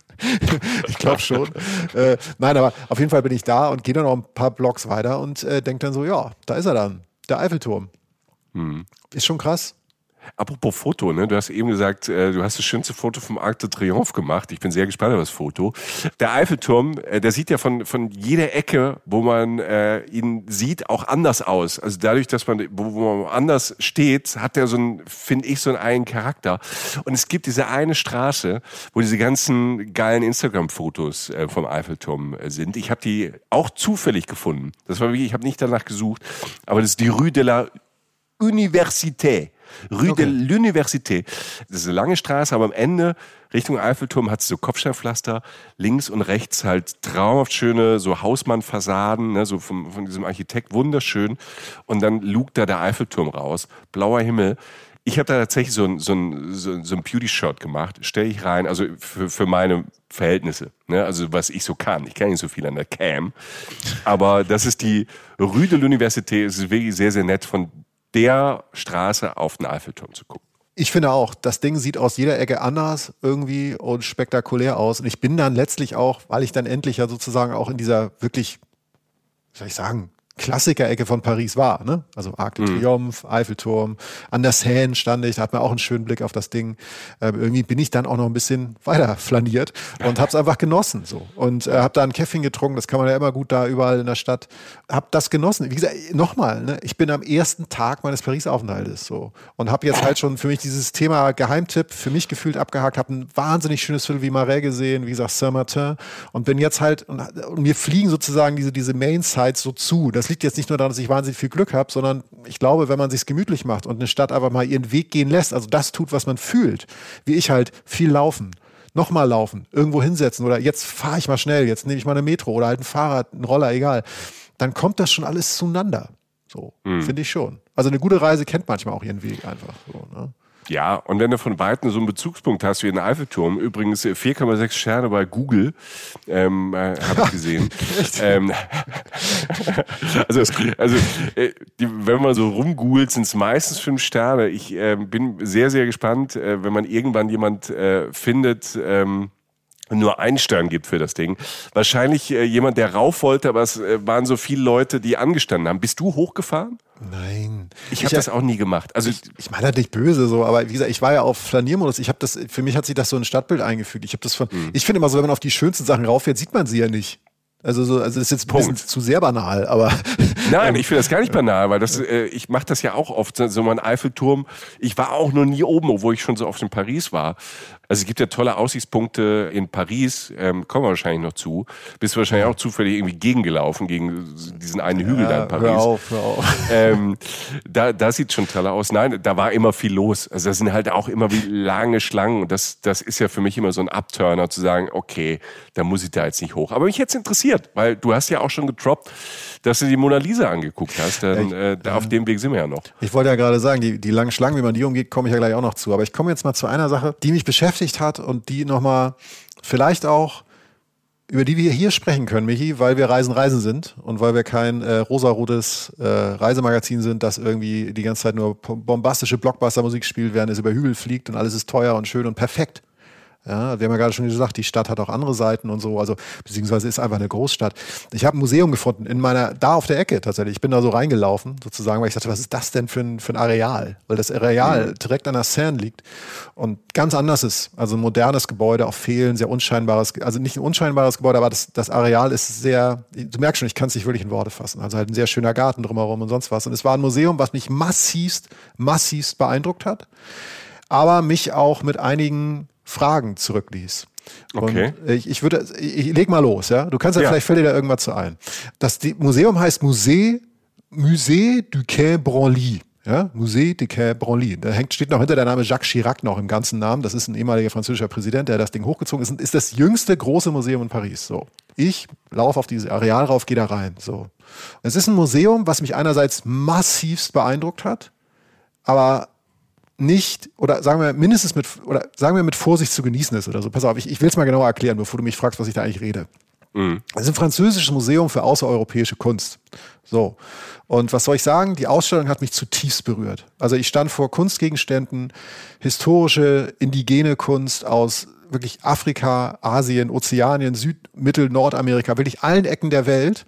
Und diese Sachen werden dort ausgestellt. Also wirklich also das ging teilweise bis nach Grönland, also indigene Völker, ähm, Menschen, die schon unglaublich lange, viel länger als uns zum Beispiel auf diesem Planeten sozusagen gibt. Da werden Sachen ausgestellt wie Masken, Speere, Schmuck. Ganz schlicht ausgestellt, ganz würdevoll, ohne jede zusätzliche Dramatik oder so. Und ich, mich hat das beeindruckt. Ja, mhm. kannst, kannst du noch folgen? Ja, du kannst noch ja, folgen. Ja. Und ich habe selten selten in meinem Leben, ich bin in, wir sind ja beide auch viel gereist. Also ich war auch ein paar Mal in Afrika und so und habe hab das auch ähm, da erleben dürfen, was da kulturell halt abgeht und wie tief und wie alt und wie wundervoll diese Wurzeln dieser Völker da sind. Und ich habe selten, als ich Sachen betrachtet habe beim Museum, und ich bin ja nicht wirklich der Museum-Nerd so, so eine Wucht gespürt bei Sachen, die ich gesehen habe, weil es echte Kunst ist, fantastisches Handwerk, fantasievoll, spirituell, wirklich Wahnsinn, was da an Masken irgendwie und so zu sehen ist. Das ist wirklich toll. Und wirklich tatsächlich rund um den Erdball. Westafrika, Ostafrika, Südsee, ganz spannend und so weiter. So. Du verstehst, man sieht Gemeinsamkeiten, mhm. man sieht Unterschiede zwischen diesen Sachen und man sieht vor allen Dingen auch, und das fand ich so romantisch, das ist die eine romantische Sache an der Sache, dass man die Welt praktisch so geordnet sieht oder so, also man sieht Sachen, wie die Welt eigentlich ist. Also die Sachen sind an verschiedenen Ecken dieser Welt entstanden. Und jetzt sind wir auch gleichzeitig beim Problem. Denn hm. die meisten Sachen in diesem Museum, fielen mir irgendwann auf, sind da, weil Frankreich, wie auch Deutschland, wie auch Großbritannien, Kolonialmächte sind. Das ist ein ethnologisches Museum. Steht dadurch auch, habe ich dann gemerkt, durch Recherche irgendwie, du weißt, ich entdecke Orte gern und recherchiere erst danach, weil ich es spannend finde, naiv etwas zu entdecken und dann was rauszufinden. Das Deshalb habe ich das auch rausgefunden. Das war auch wichtig, dass ich es rausfinde. Und diese Debatte, denke ich, erst seit ich in diesem Museum war. Das heißt, ich bin hin und her gerissen. Vieles, was diese Kolonialmächte haben und besitzen, Frankreich, Deutschland, Großbritannien und so, kommt halt aus Afrika und wurde dort mitgenommen, obwohl die Leute da gar keinen Bock drauf hatten in Afrika, dass das mitgenommen wird. Weißt du, was ich meine? Ja, ja. ich finde es äh, ganz großartig, dass du äh, bewusst oder unbewusst gesagt hast, ähm, äh, Frankreich, Deutschland, ähm, Spanien sind Kolonialmächte. Und äh, ja. wenn es, ja, ja. Und wenn es auf, äh, auf Kunst geht, aber halt auch auf andere äh, kapitalistische und Wirtschaftsdinge, ist das auch immer noch so. Das führt jetzt aber zu weit. Wir bleiben mal einfach bei der Kunst. Ne? Also das ist das, was man in diesen Museen sieht, so beeindruckend sie sind, ist meistens einfach Beutekunst. Ja, ne? Raubkunst. Raubkunst. Ja, ne? ja. Und äh, Frankreich hatte Kolonien in Afrika, in Asien, in Südamerika, überall auf der Welt. Und natürlich ähm, haben die Franzosen und Französinnen ähm, Kunst zusammengetragen aus diesen ganzen Ländern. Und ähm, wir haben das Problem auch in Deutschland. Ne? Also wir waren zwar nicht ja. lang Kolonialmacht ähm, oder sind nicht lang Kolonialmacht gewesen, wir haben nur so 30, 35 Jahre, aber ähm, wir haben auch aus Afrika ganz viel Kunst in deutsche Museen geholt. Schon seit den 60er Jahren gibt es ja Diskussionen drum, ob das denn so richtig ist. Aber erst in den letzten Jahren ja. ist diese Debatte, die sehr aufgeschoben war über die Zeit, ähm, richtig angestoßen worden, auch politisch angestoßen worden, dass ähm, Kunstschätze in die Länder zurückkommen, weil es gibt manche Länder, die haben diese Kunst aus ihren eigenen, von ihren eigenen Künstlern, Künstlerinnen noch nie gesehen. Und in Deutschland oder in Frankreich verdienen Museen oder Händler, Händlerinnen Geld damit. So.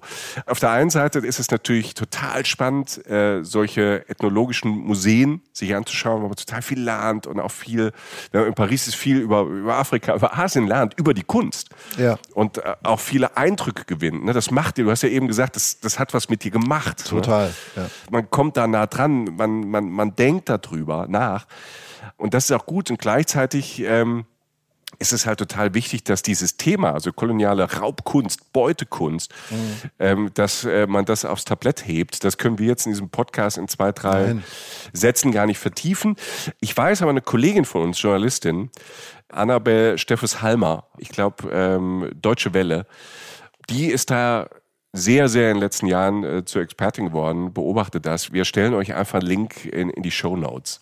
Ja, ähm, das ist gut. Äh, ich glaube, man muss sich da tiefer reinlesen. Und ich glaube, es ist aber total wichtig, dass man sich damit beschäftigt und ja. ähm, dass es da halt so eine Art Zeitenwende halt auch gibt.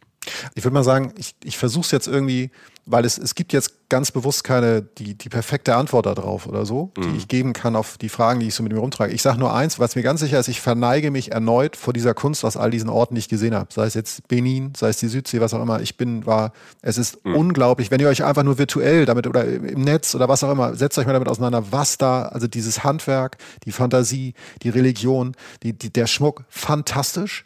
Also einfach nur, nur, ich möchte jetzt einfach mal sagen, Props raus so, also unglaublich. Ne? Also, ähm, aber ich gehe halt mit den anderen Gedanken da raus und stehe halt mit all den Gedanken, die wir gerade formuliert haben, dass das eigentlich auch im Grunde schon eigentlich nicht in Ordnung ist, dass das halt alles in Europa liegt und nicht da, wo es eigentlich hingehört oder wo es herkommt, äh, stehe ich auf einmal wieder in Paris. Und gehe da halt raus und stehe wieder da und stehe in diesem Garten von diesem Museum, der tatsächlich recht schön ist. Und gehe halt raus und, und stehe in so einer Straße und sehe wieder auf dieses alte gebaute Paris und den Blick, der Eiffelturm, der da so rauslugt und so und stehe halt einfach in dieser Stadt, die, die, die für mich ja sowieso schon immer ein kultureller Schmelztiegel war und jetzt irgendwie noch mehr ist. Es hat irgendwas in mir ausgelöst und ich, ich nehme mir den Luxus raus, in unserem Podcast, in der sonst wie vielen Folgen zu sagen, es löst viel in mir aus. Ich habe mich damit mit vielen richtigen Sachen beschäftigt, mit einem Diskurs, der sehr wichtig ist und das ist immerhin passiert und das, das nehme ich jetzt einfach mal mit. So, ne? Ja, und dafür ist Reisen ja toll. Also wir, wir sagen das ja immer, ne? es macht nicht dümmer. Ne? Und, und, wenn, wenn man, und wenn man nur Impulse kriegt, wo man vielleicht dann nach der Reise oder während der Reise sich mal ein Buch schnappt oder mal im Netz googelt und sich damit auseinandersetzt. Ne? Ja. Also, ja, jetzt tatsächlich bin ich, ich fahre dann mit der Metro, sage ich ganz ehrlich, zu meinem Hotel an der äh, mhm. Gare du Nord, weil mein Tag ist wirklich durch. Ich bin so viel gelaufen, Alter. Die schönsten Schmerzen der Welt sind die Fußschmerzen abends auf dem Zimmer bei einem Citytrip, finde ich. Das ist einfach toll. Wenn du auf deinen Schrittzähler guckst und denkst so, fucking hell, was bin ich denn gelaufen?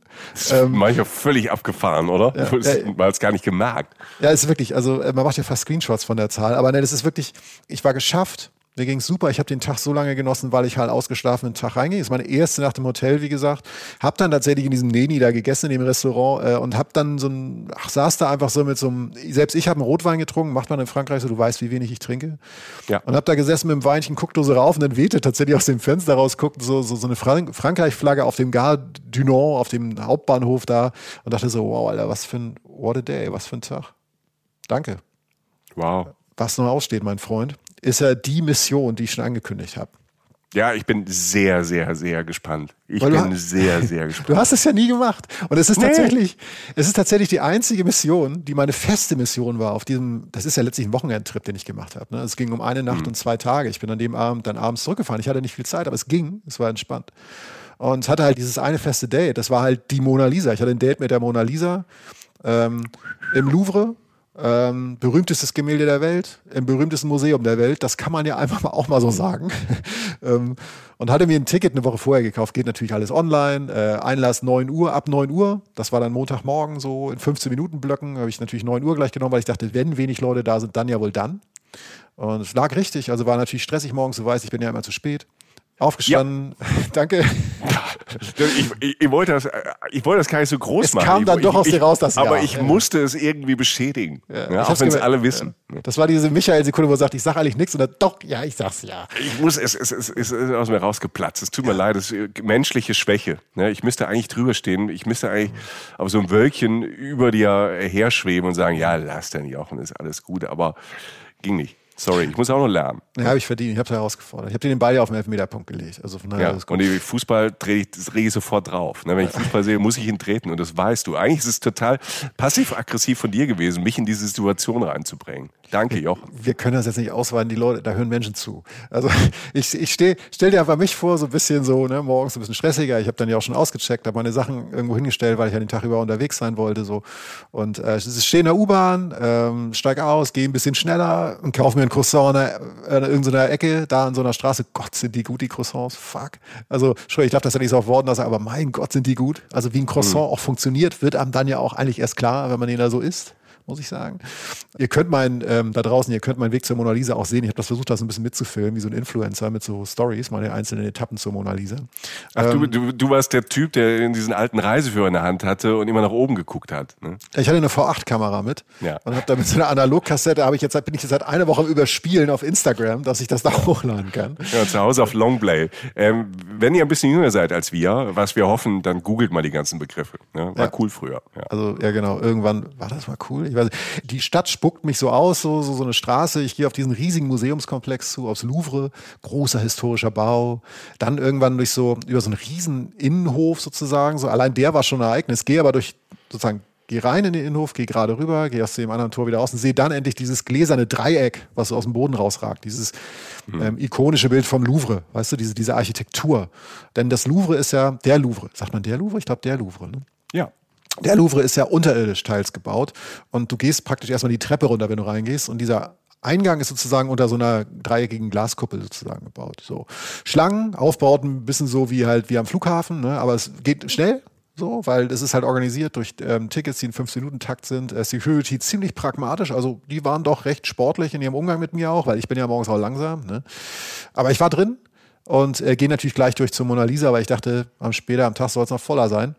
Ist auch alles ausgeschildert, wirklich selbst für Menschen mit meiner geistigen Auffassungsgabe ist das zu finden so. Ne? Also äh, da sind so, so, so Mona Lisa-Schilder, weil man ja auch weiß, ich bin jetzt nicht der erste Mensch, der das Ding da sehen will und gehe halt erstmal vorbei, nehme ich als noch äh, nachher noch mal entspannter mit auf meinem Museumsbesuch, aber erstmal vorbei an Hunderten von Gemälden, Skulpturen, wunderschöne Gänge. Also das Louvre ist, äh, der Louvre, Entschuldigung, ist, ist, ähm, ist schon ist schon ein beeindruckendes Gebäude, da kann man viel Zeit verbringen in, in, in dem Museum. Es geht jetzt nicht nur um dieses Bild, ne? aber ich gehe erstmal dran vorbei und gehe dann in diesen Bereich ähm, Gemälde aus Italien rein, denn ne, Mona Lisa stammt aus Italien. Hier, ja. Leo, ne? Ja. Wir wissen ja hier, Leo, Leonardo, also wir Freunde sagen Leo, die anderen sagen Leonardo da, da Vinci. Da Vinci ja. Italiener, ne, soweit ich das weiß. Ja. Hat das Ding in Italien auch geschmiedet so und ja, Gemälde aus Italien und gehe dann da auch so durch und es ist alles wunderschön und man kann da Stunden und Tage verbringen. Dann gehe ich um noch eine Ecke und da ist sie dann.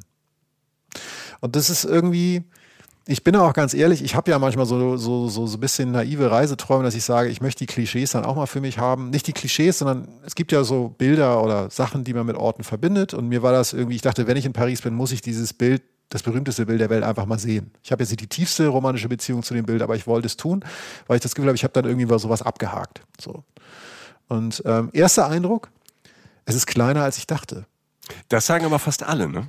Ja, weil es, weil es stimmt. Also es ist tatsächlich, du denkst, das ist so, weil du es ja überall siehst und überall, wo du es aufrufst, ist dein Bildschirm füllend gezeigt und so. Und es ist gar nicht so groß, das Bild. Ne? Und hängt da so gesichert hinter vielfachem Glas und, und natürlich auch sehr exponiert, also ganz eindeutig Mittelpunkt des Raumes.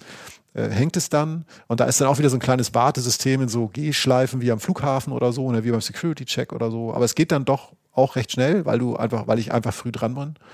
Und man wartet, steht da so und wartet und beschäftigt sich dann irgendwann wohl oder übel, während man wartet. Naja, mit den anderen Menschen. also dem, dem Fotoverhalten anderer Menschen. Ja, kannst dir vorstellen, was kommt. Ich meine, Mona Lisa.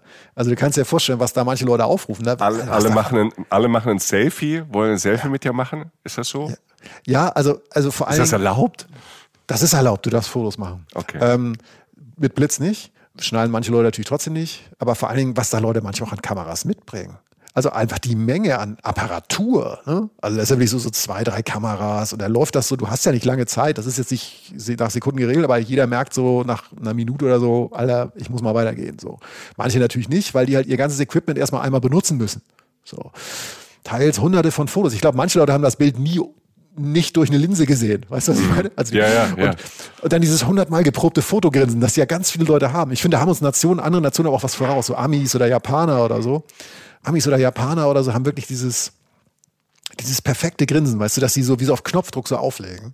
Hinter mir ist so ein bisschen Druck, ne? das heißt, vorne nervt das so ein bisschen, hinten sind die Leute dann ein bisschen zu nah, weil die wollen dann auch drankommen, das nervt so ein bisschen. Aber irgendwann bin ich dann dran. So, mache, ich gebe offen zu, natürlich auch mein Foto, ich mache auch mein Selfie, ich stelle das auch bei Instagram rein, da könnt ihr alle Witze über mich machen und euch beschweren, dass ich auch einer von denen bin.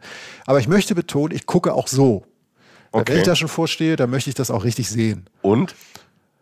Es ist schon schön. Also ich bin, glaube ich, nicht der Mensch, der unter 80 Milliarden, also ohne jede Vorinfo sagen könnte, das ist das wichtigste Bild der Welt oder so. Das, das, das könnte, würde ich mir jetzt nicht ad hoc zutrauen, aber ich finde was Tolles, ähm, Stichwort Naivität wieder, weil ich auch gar nicht so viel weiß, so, das sanfte Lächeln ist schon wahnsinnig schön. Es ist unglaublich beruhigend und es sind schöne Augen. Die Augen sind krass von der Mona Lisa und ich finde, die haben mich angesehen. Also da bin ich der festen Überzeugung, dass sie mich angesehen hat. Ja, wen und, denn sonst, Jochen? Ich wollte sagen, ne, für sie also, ging ja an dem Tag auch ja, die, was in Erfüllung. Ne? Ja, also wahrscheinlich, die Frau hat 500 Jahre, ähm, über 500 Jahre darauf gewartet, dass du mal vor ihr stehst. Wen ja, soll sie denn sonst angeguckt haben? Endlich, ne? Also ja. so, die stand auch in der Schlange für mich. So, ja, so sieht's da aus. Und was ich so denke, im Moment, eigentlich ist schön, dass sie nur noch, ich, es gibt keine perfekte Formulierung, aber irgendwie ist es schön, dass es eine Frau ist, die nicht so aussieht wie Frauen, die heutzutage von so vielen Leuten ange, also wo sonst so viele Leute Schlange stehen, medial oder um die irgendwie auf dem Bild oder so anzugucken. Weißt du, was ich meine? Also stell dir die mal mit OP, Lifting, Make-up und Extensions vor.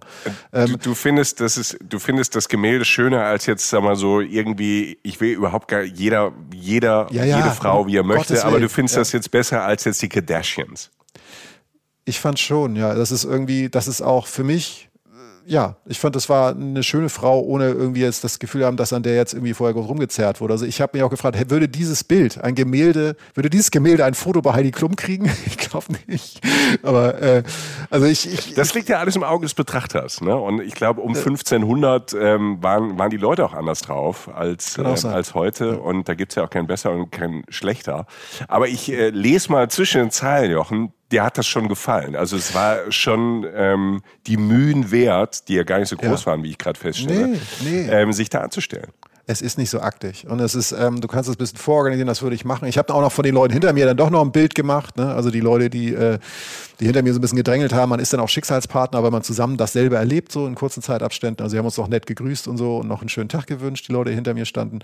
Und irgendwann, ähm, bin natürlich noch länger am Louvre drin gewesen, aber irgendwann, als ich so rauskam, bin ich noch ein bisschen weiter geirrt und äh, kam dann halt, äh, merkte dann, bizarrerweise, ich war irgendwie zwei Minuten weg vom Pont des Arts. Ja, Pont des Arts geht jetzt ganz schnell. Sei nur kurz gesagt, das weiß, willst du nicht wissen. Das ist die Brücke von Sex in the City. So, ja. Ähm, ah. Ich habe Pont, Pont des Arts. Ja, genau, ah, ja, ja, hier Mr. Big und so. Und, ja. Ähm, ja. Da hat der Mr. Big, also ich habe dann so eingegeben den Namen der Brücke so, ah, guck mal, da hat Mr. Big der Kollegin da, die, wie heißt sie, ähm, Carrie, hat er ihr irgendwie einen Antrag gemacht oder so. Also ganz wichtige Szene in der Popkultur oder zumindest in der Sex in the City Popkultur. Ich habe festgestellt, nicht die schönste Brücke der Welt, Liebesschlösser drauf, ein paar Jungs saßen da, die nicht zur Schule gehen wollten, eine Violinistin hat vom Band gespielt und ein paar Handwerker haben irgendwie eine Kippe geraucht. Gut, ich bin weitergegangen. und war dann noch kurz in diesem äh, fünf, fünften Arrondissement, so mhm. sagt man das, glaube ich. Ne? Ja. Auch wunderschön. Also eins der wichtigen touristischen Viertel, glaube ich. Da ist die Rue Moffat zum Beispiel, ähm, eine ganz berühmte Straße in Paris. Da wird geht es viel um Kulinarik und so. Da kannst du sogar eingeschweißten Käse für zu Hause kaufen. Ich fand es ein bisschen zu touri. Würde aber einen Tipp noch geben in dem Viertel. Ähm, und das ist äh, das Josi-Café. Das ist einfach nahe der Uni, stand ich da einfach vor. Ich war, das war dann so Mittagszeit oder so. War einfach ein kleines Studentencafé. Also ich habe achteinhalb Stunden gewartet, gefühlt, bis ich einen Tisch hatte. Dann habe ich aber, ähm, das habe ich dann gelassen, weil es zu lange gedauert hat. Aber der Takeaway-Kaffee und das Croissant wieder, mega. Also einfach so ein kleiner, netter Studentenladen, die waren so ein bisschen überfordert vom Run auf sie, aber einfach ein toller, kleiner Laden. Das wäre so das, wenn du in der Rue Mofar stehst und denkst, ich würde mich gerne jetzt mal irgendwie was Schönes, kleines schnabulieren für unterwegs, vielleicht ist da sogar ein Plätzchen frei, anders als bei mir. Dann ist das, um ein paar Ecken zu gehen, durch die wahnsinnig schönen Straßen da sowieso, tu's. Das ist es immer wert, den kleinen Weg von der Hauptstraße so weg. So. Wow, Jochen. Ja, das mit der, mit der Mona Lisa freut mich für dich und motiviert mich ähm, beim nächsten Besuch vielleicht zu sagen, bei schlechtem Wetter mache ich es trotzdem. Es, ist, es gibt ja tolle Museen da, aber es ist, hängt, du, ganz, du, alle rennen zur Mona Lisa. Ich bin nachher noch zum Bild gegangen im Louvre. Das war das Bild von dem Cover der Coldplay-Platte Viva la Vida. Da ist so ein altes französisches Gemälde drauf, ein ah, Revolutionsgemälde, okay. ne, wo, ja. wo die Freiheit, ich kenne das, die Bedeutung nicht genau, aber das war für mich dann auch ein schöner popkultureller Moment, vor allem auch ein wunderschönes, auch großes Gemälde. Im Louvre kannst du Stunden verbringen. So. Ja. Ich kann jetzt, ähm, wenn, ja. Sag. Wenn ihr eine Alternative zum Louvre braucht, ähm, Palais de Tokio. Das wollte ich gerade fragen, weil ich kann jetzt nochmal fragen, so, was ist, du bist ja Firmen. Genau, sag mal dein Museum. Ja, was heißt Firmen? Aber ich war noch nicht mal, ich war noch nie im Louvre, aber einfach nur aus Bequemlichkeit. Ähm, die Alternative Palais de Tokio. Erstmal, das ist vom, vom Eiffelturm, sieht man das. Einfach rüber über die Seine es sind eh ganz tolle Spaziergänge rund um ähm, den Eiffelturm, das, ähm, die ganzen Viertel drumherum total spannend. Und äh, das wollte ich noch droppen. Palais de Tokio, das ist gebaut zur Weltausstellung. Mhm. Die war 37 und das ist so ein, so ein ganz prächtiger Belle Epoque Bau. Von außen ähm, schon Hammer mit Säulen und es ist pompös, sowas könnte man heute gar nicht mehr bauen. Und da drin, das ist in den letzten Jahren, ist es ähm, umgebaut worden. Es hat verschiedene Flügel, dieses, äh, dieses Gebäude. Und da ist auch ein tolles Museum drin, nämlich das Museum für moderne Kunst der Stadt Paris. Mhm. Und da hast du so Henri Matisse, so Sachen hast du da drin, aber so so richtig große Picasso und äh, in Gemälde, Skulpturen, aber auch ähm, Installationen und Fotos. Also es ist ein ganz tolles Museum. Der eine Flügel ist so ein permanentes Museum und dann, das wurde gerade umgebaut, gibt es ähm, in diesem Gebäude noch verschiedene andere Ausstellungen, je nachdem. Und ich, ich war in einer drin, die gibt es jetzt auch nicht mehr, deshalb will ich gar nicht so tief reingehen, aber das war halt ganz cool gemacht, so äh, Paris-Style. Während dort umgebaut wurde, bist du durch so eine, eine Ausstellung gelaufen, die auch so ein bisschen was mit so Street Credibility und Straße und so ein bisschen rougher zu tun hatte. So eine weltweite Ausstellung. Also es sind wirklich tolle Sachen okay. drin. Im Palais de Tokio. Ja, perfekt. Das kann ich nur empfehlen. Da war auch diese Andy Warhol Sonderausstellung drin. Ne? Also es ist schon ein Riesenbegriff. Das Gebäude ist Hammer. Wenn ihr im Sommer oder im Frühjahr da seid, drumherum. Also auf dem Gelände sind, ist noch ein Restaurant und zwei, drei Cafés. Also man guckt direkt auf, äh, auf die Seen und einen Eiffelturm. Das würde ich immer jedem empfehlen, ähm, das Palais de Tokio zu machen ich finde, dann gibt's nur noch ein Must-Have. Also es gibt so ganz viele ähm, unbedingt machen, aber da müssen wir jetzt noch äh, zwei, drei Stunden über Paris sprechen. Warst du oben du ja. Touri auf dem Sacré-Cœur. Ja, genau, das wäre so, das war so mein Ende tatsächlich der Reise so gefühlt. Und deshalb, das wollte ich jetzt auch zum Schluss noch sagen. Ich war Sacré-Cœur, diese weltberühmte Kirche ja. in Montmartre, dem Viertel. Kirche ist schön, der Ausblick ist fast noch schöner, wenn ich das sagen mhm. darf. Also ich bin, ja. es liegt ja höher, es ist wesentlich hügeliger als der Rest von Paris, das Viertel. Hab gefühlt 38 Millionen Stufen bin ich hochgeklettert, also da tat schon, da war was los, ne? gerade weil am ersten Tag hatte ich auch schon Fußschmerzen, also das habe ich dann doch mit in Zug genommen, zurück sozusagen. Aber auch hier der Tipp, ganz einfach, da sind viele Menschen. Also Sacré-Cœur, da müssen wir nicht drüber reden, das ja. ist ein Mainstream-Ziel. Aber der Tipp ist, die Seitengassen, Leute, es ist nicht weit. Ich habe da wirklich, ich bin einmal abgebogen und bin durch eine nette Straße gelaufen, wo so ein Typ irgendwie gerade seine Blumen gegossen hat in einem wunderschönen Gebäude. Du bist nicht von allen weg, aber es ist sehr oft malerisch und verlassener, als man meint, wenn man nur um drei Ecken geht. Und die Blicke sind sowieso von überall toll, weil es ja höher liegt, auch auf die anderen Ecken von Paris zum Beispiel drauf. Und als ich auf dieser Treppe vor Montmartre sitze, dieser, diesen weltberühmten Ausblick habe eigentlich letztlich und meinen Blick schweifen lasse über Paris. Und da kann ich es wieder bestätigen, was wir vorhin schon gesagt haben. Die Stadt ist an vielen Ecken nicht so hoch bebaut und oft gleich hoch. Hat oft diese fünf, sechsstöckigen Häuser oder so, die ja auch oft diese Hinterhöfe haben und sowas.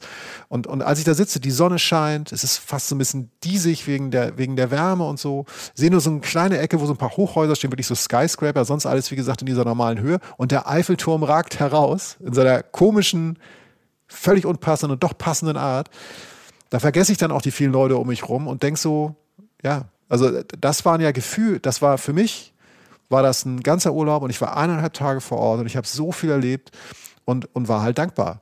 Und ähm, habe jetzt, du kennst mich, ich habe noch diesen kleinen Geheimtipp so, wenn du rechts von der Treppe so ein paar Meter weiter gehst, da unten ist so ein kleiner Platz, da haben Hunde getobt und da haben Hunde gespielt, ganz viele Hunde, so ein Hundespielplatz oder so mit so ein paar Leuten. Saß ich da, dann hatte einfach so ein paar tobende Hunde vor mir mit einem Blick auf den Eiffelturm.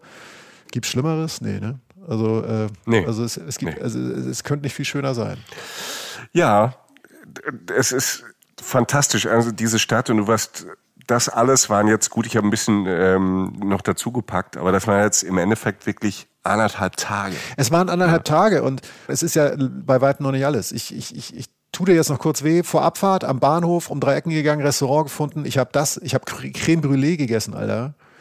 So weich, so cremig, so hart die Karamellkruste, diese Kontraste. Also ich, ich erzähle dir gleich noch privat noch 5000 Stunden was vom Essen. Oder wir machen mal eine Essensfolge nur zu Paris. Können wir auch machen. Also wir, wir, müssen, wir müssen viel mehr über Essen reden hier in diesem Podcast. Wir haben ja. äh, also noch mehr. Wir, vielleicht müssen wir nur über das Essen reden. Wir haben ja schon über, ähm, über Japan, über das Essen gesprochen. Als wir mit Annika Zien über Traumland Thailand und Frauenreisen gesprochen haben, waren wir auch schon wieder beim Essen und haben gesagt, wir brauchen ja. eine Thailand-Folge über das Essen. Ähm, Frankreich und Paris natürlich auch. Ich schreibe das mal auf und dann äh, muss es halt äh, nach Reisen, Reisen bald Essen, Essen geben. Ja, auf die schreckliche To-Do-Liste steht ja. das jetzt drauf. Ja. Mein Gott, ist die Zukunft fürchterlich. Ja. Mein Lieber, hör mal, das waren tolle Eindrücke. Ich habe sofort Bock Also sofort Bock ja. ähm, auf, auf diese Stadt. Und, und wie gesagt, meine Eltern haben mich da als Kind schon hingeschleppt. Ähm, das war kein Fehler. Vielen Dank dafür. Nee, nee. In der Zwischenzeit war ich ähm, in un unterschiedlichsten Konstellationen, ob mit der Schule oder sonst halt ähm, allein oder mit, mit Familie oder so da. Und es war, das war immer ein Fest. Es ist immer toll. Ähm, sollte man immer irgendwie ähm, auf dem Plan haben. Es muss nicht immer sauteuer sein. Man kann das auch günstig machen. Du hast ja ein paar Sachen auch getroppt. Man muss nicht immer hier ein Törtchen essen, äh, wie ich da im, im Marais. Das habe ich ja nur einmal gemacht. Ne? Ja, ja, jetzt ruderst du wieder zurück. Es ist einfach eine tolle Stadt. Und ich finde, ähm, wie du dahin gereist bist als Kombi, gerade wenn man nicht so viel Zeit hat, mit einem Nachtzug ne, äh, ja. dahin zu fahren, ja. das ist, ähm, ja, also die Kombi hatte ich jetzt noch nicht so im Kopf. Nee, das ist, das ist eine super Idee. Ähm, wie gesagt, aus all den genannten Gründen. Und, und ich kann nur noch sagen, ähm, äh, zum Thema Nachtzug, ähm, was ganz cool ist, ein Tipp noch von mir, den ich wahrgenommen habe, man kann diesen Schlafwagen, in dem ich war, oder halt auch die anderen Kategorien, die es da gibt in diesem Nightjet, kann man auch exklusiv für sich alleine mieten. Also will sagen, du kannst in den Schlafwagen zwei, drei Leute mitnehmen oder ein, zwei Leute. Mhm. Also das wird dann günstiger. Oder du kannst auch die anderen Abteile kannst du auch für Familien und Gruppen mieten. Das fand ich, das sei nur noch mit auf den Weg gegeben. Das heißt, wenn du jetzt lieber so exklusiv reist oder alleine reist oder so, dann kannst du das auch mit mehreren Leuten auch bewerkstelligen. Das sei nur noch gesagt. Ansonsten ist es aber eine fantastische Art zu reisen, weil du mehr Zeit hast, eine Nacht im Hotel sparst und einfach auch ein Reiseerlebnis hast, was einfach was, finde ich, was Besonderes ist. Mhm. Ja, nochmal äh, danke an äh, die ÖBB. Äh, Grüße nach Österreich sowieso, da haben wir ja viele Hörer und Hörerinnen und ähm, genauso wie in der Schweiz, Luxemburg, also da, wo man Deutsch spricht, das freut uns immer. Aber jetzt erstmal Danke nach Österreich zur ÖBB. Ja für Jochens Trip mit äh, dem Nightjet. Das hat großen Spaß gemacht und äh, war echt eine Inspiration, auch nochmal öfter auf äh, Zug und Nachtzug ähm, rumzudenken, wenn man in Europa unterwegs ist. Die meisten Nachtzüge fahren auch ähm, fast jeden Tag mit ein paar Ausnahmen. Ein paar Infos und Links äh, gibt's natürlich dann in den Show Notes. Die werden heute ziemlich voll, muss ich sagen, äh, die Show Notes. Aber es lohnt sich, also guckt da rein. Zum Ende haben wir noch ähm, zwei Tipps für euch. Ja. Wenn ihr gerade in diesem Paris-Modus seid, in der großen Stadt, oder dahin fahrt mit einem Zug oder äh, mit einem Nachtzug, dann empfehlen wir natürlich immer unser äh, Lieblingsreisemagazin, die Geosaison. Nicht nur, weil wir da halt auch mit drin sind und da unsere Kolumne auf der letzten Seite ist, sondern ähm, weil da reisetechnisch ähm, von Bildern und äh, Kollegen und Kolleginnen, die tolle Texte, Inspiration schreiben, halt immer viel drin ist. Ich bin äh, mit dem aktuellen Heft Kurzreisen in die Sonne ähm, hängen geblieben bei Auszeitdörfern. Mhm. Das sind so kleine Dörfer in Österreich. Ne? Ja wir sind immer wieder in Österreich heute. Da gibt's kleine Dörfer von Namen, die ich noch nie gehört habe. Und das wollen die auch so. Deshalb nenne ich das jetzt auch gar nicht die Dörfer, sondern die nennen sich Auszeitdörfer, wo man wirklich hin kann, äh, wenn man auch mal kein WLAN und äh, nichts anderes mehr braucht, sondern wirklich nur äh, uriges Österreich, Blick auf die Berge, mal den Kontrast zu Paris haben.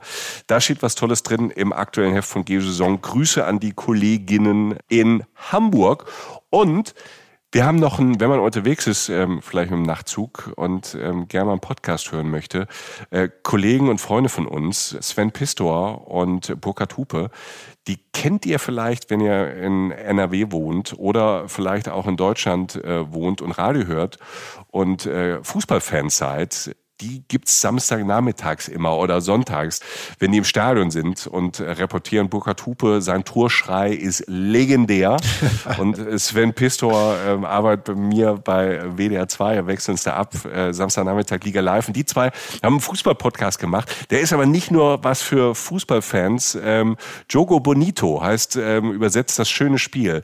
Die zwei haben einen tollen Podcast gemacht über Fußballgeschichten, Fußballhistorie, abgefahrene Geschichten, ganz toll erzählt, mit ganz viel Herz. Die zwei sind wirklich Nerds im positivsten Sinne, so wie wir Reisennerds sind, sind die Fußballnerds und ähm, haben tolle Geschichten. Ähm, ganz viele Leute, die sonst sagen, ah, mit Fußball habe ich nicht so viel zu tun, aber äh, die Geschichten rund um Fußball, weil es wirklich um Geschichten geht, um Menschen geht, ähm, die sind sehr, sehr spannend. Also Jogo Bonito, überall, wo es Podcasts gibt äh, von Freunden von uns. Grüße an Sven und Burkhard. Das äh, so alles aus der Abteilung Tabs ähm, für mehr Geschichten und mehr Reisen. Jochen, deine letzten Abschiedsworte zu Paris. Ich bin dankbar. Ich bin dankbar, dass ich äh, das erleben durfte und für diese zwei Tage, die sich viel länger angefühlt haben im positivsten Sinne. Ich habe Positives wie mindestens Interessantes, wenn auch mich sehr viel Beschäftigendes äh, gelernt. Ich bin dankbar für die Eindrücke, dass ich so viel laufen konnte, dass ich Schmerzen in den Füßen hatte, äh, das Essen, den Wein und die Menschen, die ich getroffen habe. Ich bin heute einfach mal dankbar, dass wir so frei und gesund sind, dass ich manchmal so frei und gesund bin, dass ich reisen darf und das sollten wir alle sein. So, irgendwie sowas. Merci beaucoup ans Leben. Merci an dich, Jochen. Ich schließe mich der Dankbarkeit an und ähm, danke für den Eskapismus in schrägen Zeiten, in dem man ähm, in unserer Situation wirklich sehr dankbar sein sollte. Manchmal fällt es einem auch stimmungsmäßig schwer. Ich hoffe, dass wir so ein bisschen stimmungserhellend ähm, äh, daherkam hier bei Reisen, Reisen, der Podcast. Äh, das äh, ist auch mit unserer Aufgabe neben Inspiration ja. und ja. Geschichten erzählen, ähm, dass wir hoffentlich ein bisschen auch für gute Stimmung sorgen, ein bisschen für Ablenkung. Wenn es euch gefällt, empfehlt uns gerne weiter. Das hilft uns. Also Mund-zu-Mund-Propaganda hilft uns sehr. Also erzählt eure tausend besten Freunden und Freundinnen. Ähm, Wenn es sich Persönlichkeit geht, dann ähm, sagt's bei Social Media. Ähm, wir sind auch auf Facebook und Instagram. Ihr kennt das vielleicht. Wenn ihr zum ersten Mal uns hört, ähm, herzlich willkommen an die alle Neuen. Folgt uns da gerne und wenn es euch gefallen hat, ähm, schenkt uns gerne Sterne bei Apple zum Beispiel und bei Spotify, also bewertet uns. Wir sind ja ein, kleiner Podcast ohne Netzwerk, ohne großer Sender und äh, deshalb helfen uns so Sachen und dass die Algorithmen sagen, ach guck mal, da sind die zwei Jungs von Reisen, Reisen, dann spülen wir die mal hoch, dass es mehr Leute sehen und kennenlernen. Vielen, vielen Dank euch. Merci Jochen, äh, merci in die Welt De und ähm, au revoir. Au revoir. Reisen, Reisen.